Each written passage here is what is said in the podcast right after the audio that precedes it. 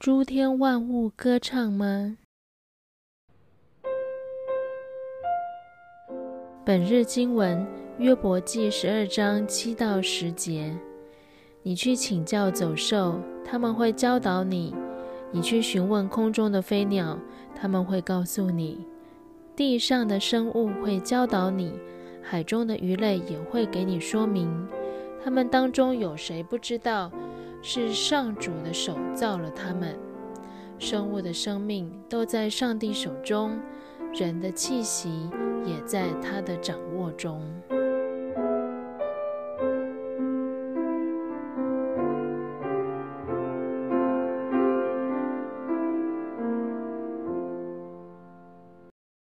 许多古老社区和原住民都敏锐地意识到他们对大自然的依赖，他们与创造界和谐相处，对它的美丽和圣洁怀有深深的感激之情。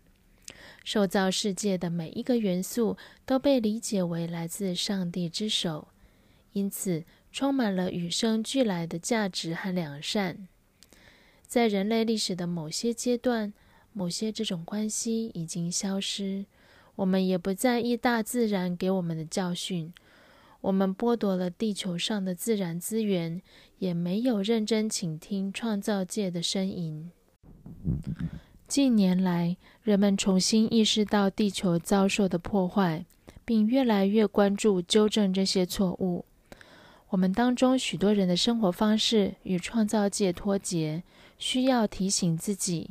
我们与地球之间高度错综复杂的关系网。这个季节最受欢迎的圣诗之一是普世欢腾 （Joy to the World）。我们兴致勃勃地唱这首振奋人心的圣诞歌谣。但是，对我们而言，诸天万物歌唱意味着什么呢？沃野洪涛，山石平原。响应歌声嘹亮，又意味着什么？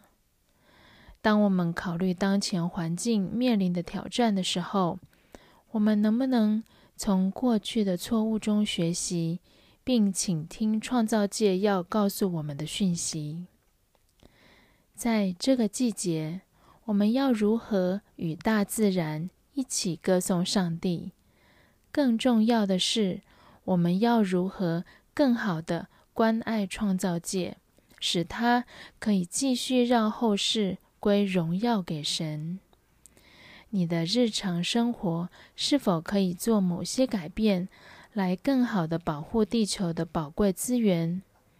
你能否调整你的购物模式，来更好的支持那些支持关爱我们星球的措施？你要如何将这些改变好好的？融入新的一年，让我们一起来祷告。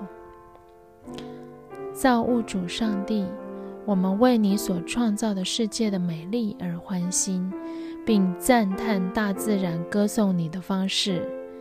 请帮助我们成为我们的世界更好的管家，学习如何照顾创造界，并明智的。使用其资源，愿我们都参与分享这个季节的喜悦。